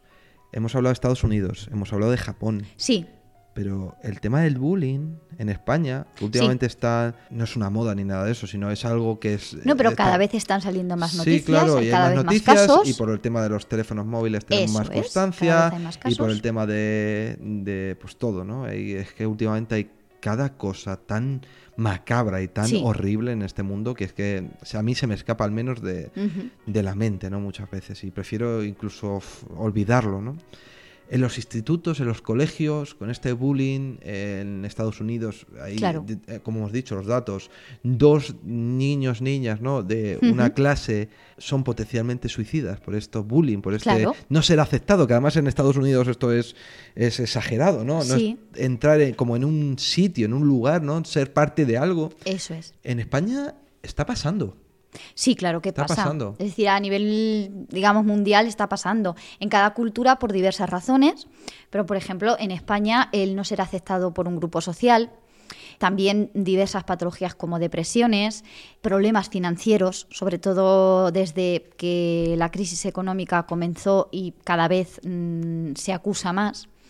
Hay diversos factores, tampoco se puede dar un perfil exacto, pero que te hacen entrar eh, bueno, pues en, en una serie de pensamientos autodestructivos, que eso es un ciclo, es un bucle, no sales de ahí, y como no te des tu cuenta o no se dé cuenta alguien de tu entorno y busque ayuda profesional, eh, finalmente, mm, si, si no lo consigues, por lo menos lo vas a intentar. Intenta suicidarte. Te voy a dar eh, así a la gente que nos está escuchando en general. Eh, nosotros que, que estamos en esta treintena, ¿no? En esta treintena de, de edad. Casi. eh, casi, ¿no? Prácticamente. eh, se nos ha hecho difícil por las circunstancias. Somos Sí. estos niños burbujas, Eso esta es. generación muy acolchonada, ¿no? Como, como muy, Sí, muy protegidos. muy protegidos, que no nos lo han dado todo, que no afrontamos bien la realidad, que no tenemos esa frustración, ¿no? Que- Eh, eso es. De eso quería yo hablar.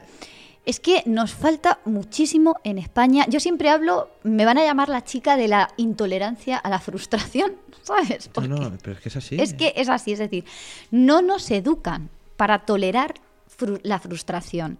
No nos educan en las emociones. Yo creo que debería de haber en, en todos los colegios, en, en los institutos, debería de haber alguna asignatura transversal, es decir, que cubra en todos los cursos y que se adapte a, a- a cada edad, ¿vale? Donde se trabajen las emociones. Inteligencia emocional. Eso es, que se trabaje la inteligencia emocional, se trabajen las emociones, se trabajen los problemas eh, cotidianos que se pueden tener en el día, eh, se trabajen temas eh, delicados como puede ser el bullying, eh, el acoso, etcétera. Qué importante me parece lo que estás diciendo. Es que es muy importante educar a las personas en que toleren la frustración porque a nosotros lo que nos ha ocurrido es que no nos han educado absolutamente nada en Nada. eso.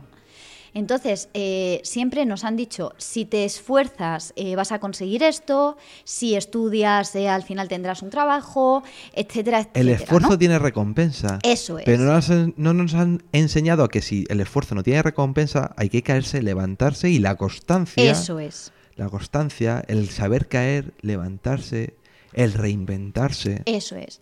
El asimilar esos sentimientos llegas que ya estás teniendo. al mundo adulto, ¿no? Te incorporas al mundo adulto y te ves que no tienes herramientas para gestionar lo que te está ocurriendo. Y es que estás en paro, que mm, has estudiado una carrera y no tienes esa recompensa, que mm, no puedes independizarte de tus padres, No estás completado. etc, etc. Es decir, Porque, por ejemplo, terminas unos estudios. Sí. Una carrera, un- una formación profesional, un grado, lo que tú quieras decir, ¿no?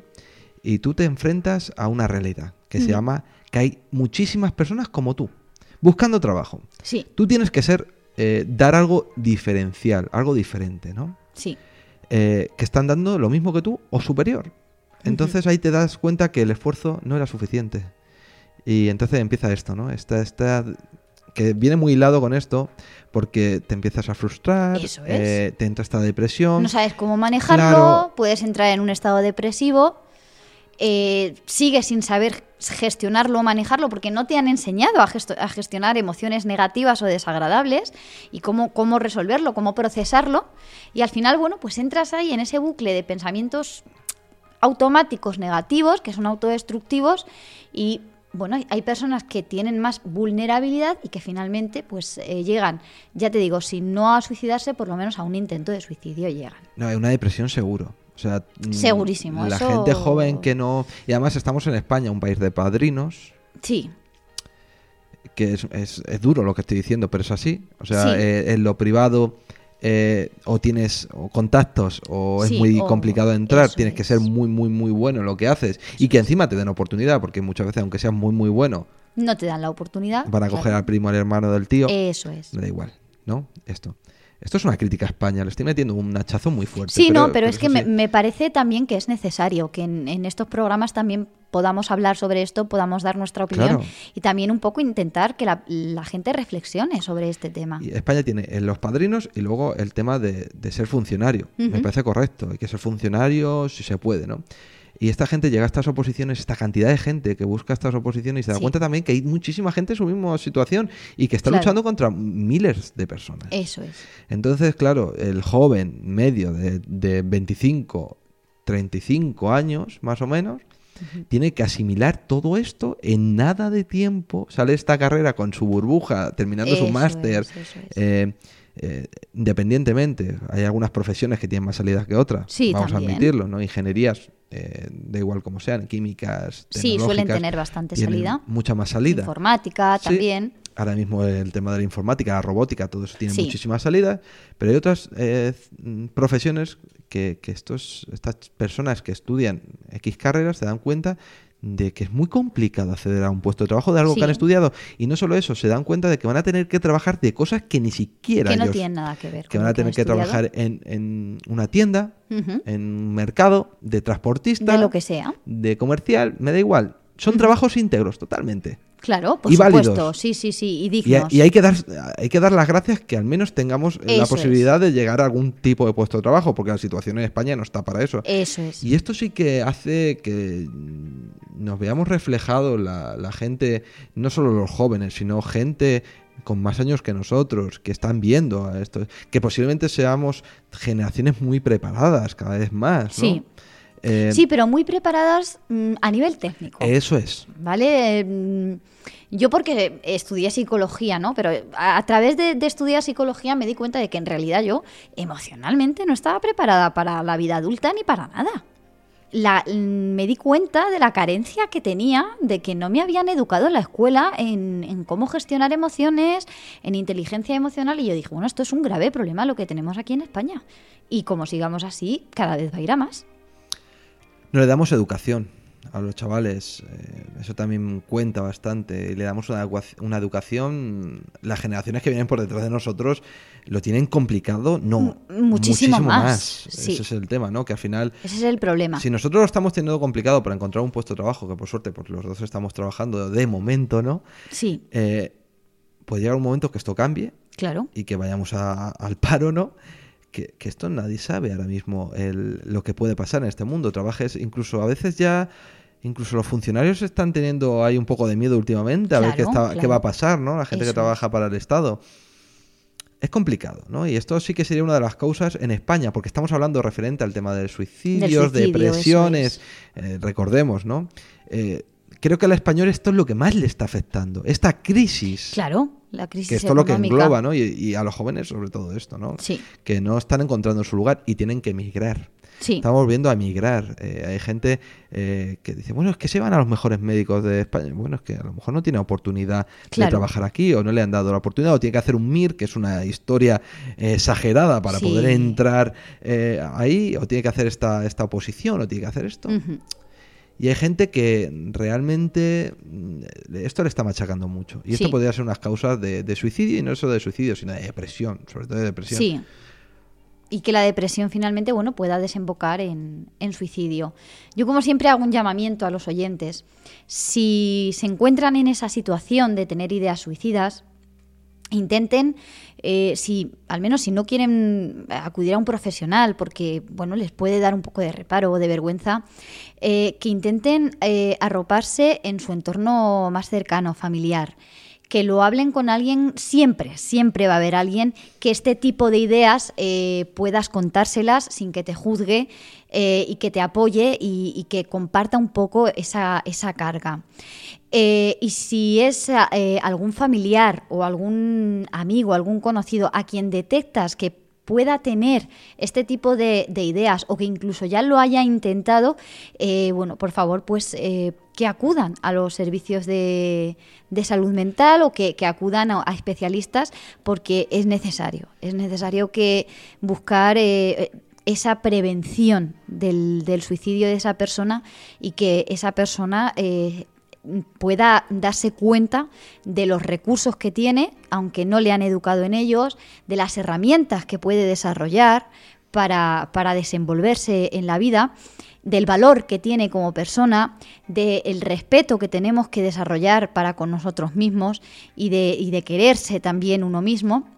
Y no solo eh, el, el estar mirando siempre eh, si al final cumples o no con las expectativas de lo que se esperaba o no de ti. ¿Vale? Es decir, el preocuparse de uno mismo. Entonces, eh, por favor, hago ese llamamiento.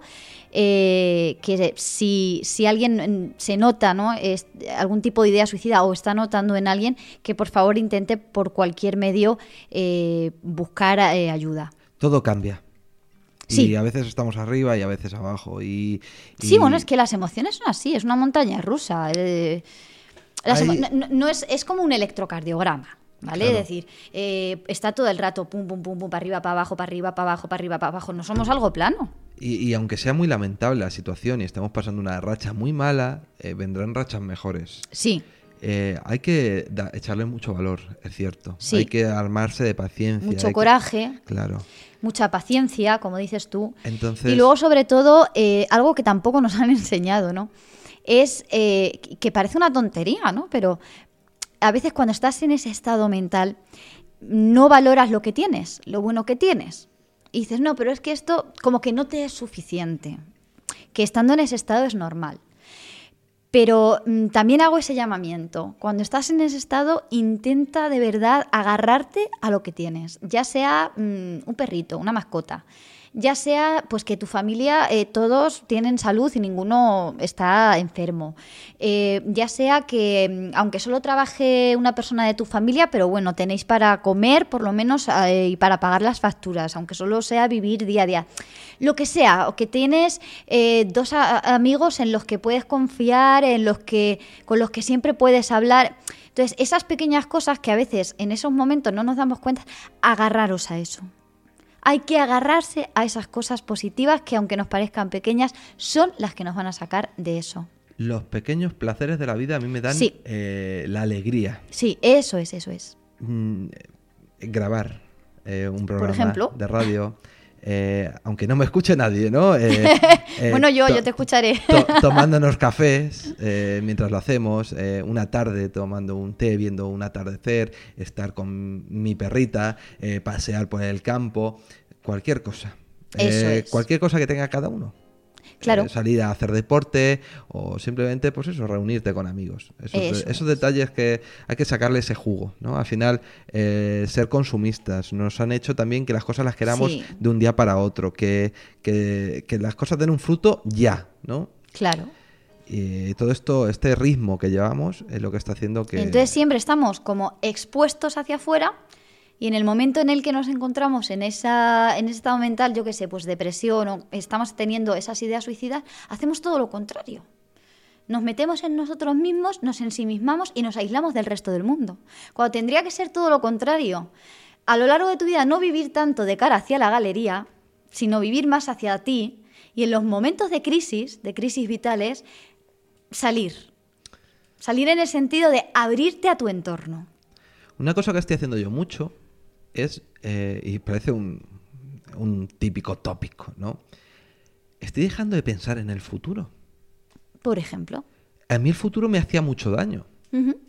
Yo hacía algo y estaba pensando, bueno, y es que dentro de un año, ¿qué voy a estar haciendo? Claro. Bueno, pero es que te tiene que dar igual lo que estés haciendo dentro de un año, porque no sabes dónde vas Es a que no estar. lo sabes, eso No lo es. sabes. Entonces, eh, tendemos a mirar siempre en el futuro. Hmm. Y que las cosas que hacemos tienen que tener un fruto en el futuro. Bueno, tú haz las cosas porque tú, en tu presente te están llenando. Sí, No las hagas porque en un, en un futuro te van a dar un fruto. eso es. Eh, pues yo lo estoy... eh, El lo carpe estoy- diem, ¿no? Sí. Disfrutar del momento. Pero no esto de, venga, me voy a ir de fiesta todos los días. Voy no, a... no, pero, pero centrarte en tu presente y Que- en las cosas en que mm, hoy por hoy, es decir, hoy me levanto, hago esto que me hace sentir bien y punto. No me voy a parar a pensar, bueno, esto dentro de un año, pues yo qué sé, pues igual dentro de un año ya esto no me gusta y no lo hago. Es como cuando yo empecé a hacer radio, ¿no? Es que lo que estoy haciendo a lo mejor en un futuro, bueno, pues ya veré en un futuro lo que estoy haciendo. A lo mejor empiezo haciendo caverna de ánimas y acabo haciendo un programa de, de yo qué sé, de, de venta de, de- de muebles, de decoración, no lo sé. Entonces, eh, no hay que pensar en un futuro. Claro, hay, que, no. hay que hacer lo que a uno le apetezca en el presente. Eso es. No quiere decir que digas, bueno, mañana tengo que ir a trabajar, dejes tus responsabilidades y te vayas de juerga, acabes ah, hasta los topes de todo y al día no. siguiente te echen del trabajo. No, hay que ser coherentes, hay que ser Eso es, responsables. responsable.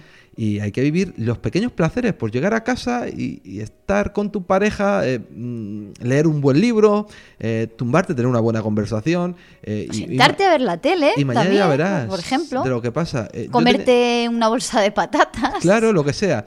Eh, también es que es verdad que nos tienen un poco así esto de, de, venga, si te tomas una cerveza, bueno, vas a engordar, tal y cual. También hay que dejar eso también, eso, ¿no? Hay que cuidarse mucho, ¿no? Hay que cuidarse dentro y fuera. Sí. Pero que si un día te apetece, pues te tomas una y ya está. Claro. O sea, es, es, es el tema, ¿no? Eso, independientemente. Es una cosa que digo yo aquí fuera de lugar y todo esto, que, que a veces lo hago yo y que soy muy, muy así de, de, de- de cuidarme, ¿no? Eh, el tema es eso, vivir el presente. Eh, yo hacía una cosa que era muy, muy mala para mí. Yo hacía una cosa que la voy a decir aquí y ahora, que era acostarme y empezar a pensar mañana, ¿no? Sí. Pensar en mañana. ¿Por qué estaba pensando en mañana? Si yo estaba durmiendo, o sea, me iba a dormir. ¿Por qué estaba yo Claro. dándole vueltas a lo que iba a hacer mañana? Si mañana a lo mejor se cambia. Y luego al final lo que tú tenías pensado ni surgía, Claro. ni pasaba, ni se hacía. Y, te ibas, bueno, pues al final no bueno, esto no es mal". algo raro, ¿eh? ¿No? Eh, yo- nos pasa a todo el mundo. Eh, yo creo que es algo como inevitable, que ya tenemos interiorizado. Yo, por ejemplo, pues pienso en, a ver, mañana qué tengo que hacer, tengo que hacer esto, lo otro, no voy a hacer eh, esto, tal, no sé qué, no, como que te planificas el día. Útil, práctico, no lo sé, en realidad si te vas a dormir, pues ya mañana cuando te despiertes, pues, pues depende de la agenda que tengas y de lo que tengas previsto hacer o lo que te, te surja si no tienes agenda, pues vas haciendo sobre la, sobre la marcha. Entonces esto eh, también, bueno, a la gente, a nuestros oyentes, si os pasa, bueno, tranquilos, que tampoco es una señal de alarma, no, No, pasa no, nada. claro. Mientras que no sea eh, que, que de repente empecéis a pensar tantísimo en ese futuro que no puedas dormir y estés 3, 4 horas dando vueltas y no puedas dormir y te tengas hasta que levantes. Entonces ya sí, bueno, Pero es ahí ya es, ahí es, es alerta, Es ahí sí, puede ser Eh, eh, alerta. hay, que dec- hay que explicarle. Te voy a poner un caso. ¿Cómo le explicas Sí. tú al, al padre de familia que se acaba de quedar en paro, que tiene 50 años, que le acaban de echar de su puesto de trabajo, Sí. que lleva 30 años trabajando allí o más, Sí. que no piense en el futuro? No, es bueno, complicado. es que en este caso está claro que esa persona va a estar desvelada muchas noches, mm, no tiene por qué ser un síntoma de alerta, eh, es decir, como que estaría justificado, es decir, Claro, es una claro. circunstancia que... Pero es que hay luz, que hay luz, e incluso para las personas que de, de edad avanzada, eh, personas maduras que han perdido su puesto de trabajo, hay luz, hay puesto Sí. de trabajo, hay que luchar y hay que sacar fuerza de la nada. Yo creo que el tema de, de todo esto lo tenemos casi, casi zanjado. Sí, A no ser que quieras añadir algo más. no, yo por mi parte creo que todo lo que tenía que decir lo he dicho. Muchísimas gracias Fátima por estar aquí esta tarde, muchísimas gracias por el contenido que has traído, por ya sabes que no, me- no puedo decirlo de otra manera, es que estoy agradecido totalmente, siempre eh, estás dispuesta a colaborar conmigo en Caverna de Ánimas, ya sabes que este programa es tanto tuyo como mío, ya te lo dije en su día. Y, y nada más, no sé qué, qué más decirte, ya se me acaban las palabras de decirte de agradecimiento. Nada, pues yo también darte las gracias. Ya sabes que a mí me encanta participar aquí en Caverna de Ánimas. Eh, cada vez que vengo, sabes que vengo muy, muy entusiasmada. Me gusta muchísimo tu proyecto. Y bueno, la que tiene que estar agradecida, pues soy yo, ¿no? Por darme esta oportunidad de, de hacer un proyecto nuevo que, que nunca me había planteado y que en realidad es bonito y satisfactorio. Y, mira, pues mm, hacemos algo que, que nos gusta, que nos entretiene y también damos contenido a oyentes que igual también, mm, bueno, pues les pueda gustar o que les genere también eh, dudas, curiosidad, que no dejar indiferente a nadie, ese ¿no? es el tema. Eso es. Pasamos ratitos muy buenos, muy divertidos. Sí, la verdad es que Eh, sí. Antes del programa, porque venimos una hora antes o más. Claro, hacemos trabajo de mesa. Hablamos, decimos lo que hemos traído. Luego, bueno, a nivel personal somos muy guasones los dos. Claro, entonces- Y encima tenemos muchísima confianza porque nos, ¿cuántos años nos conocemos ya? Toda la vida. Y tantos, Sí, más 16, 17, 18 años, Sí, ¿no? sí. Éramos unos unos niños. niños, cuando nos conocimos y sea, llevamos aquí una vida, ¿no? Una vida Toda entera. una vida. Ah, me van a matar ahora que estoy cantando y todo en caverna. pasamos ratos muy buenos. Pasamos Sí. ratos. Esperemos que la gente también pase ratos muy buenos. Eso y que, es, Y que a partir de ahora. Es verdad que estamos moldeando Caverna de Ánimas, ¿eh? Estamos dándole ya, eh, estamos empezando a darle unas pinceladas, estamos ya llevando el programa donde empezamos, eh, en una idea principal que era un poco estas conspiraciones, estos mitos y leyendas, hablar de ellos y a veces desmentirlos, que es una parte del misterio. También. Al final eh, el misterio está en darlo y en solucionarlo, porque al es. final, eh, pero que no, esto no quiere decir que sea una verdad absoluta lo que digamos. No, por supuesto. Estos son siempre opiniones personales. eh, nosotros buscamos información, contrastamos y luego ya cada uno puede creer lo que que quiera. al final hay tantas corrientes Eso que al es. final la tuya y la mía puede estar equivocadas, la de aquel acertada, pero que Claro. nunca lo sepamos, ¿no? Al final es esto. Y nada, eh, Caverna de Ánimas, eh, hoy con un tema eh, triste, oscuro y un poco siniestro, pero lo que hay que vivir eh, ni es el ayer, ni es el mañana, sino el ahora. Muchas Eso gracias por haber estado en Caverna de Ánimas. Un saludo a todos.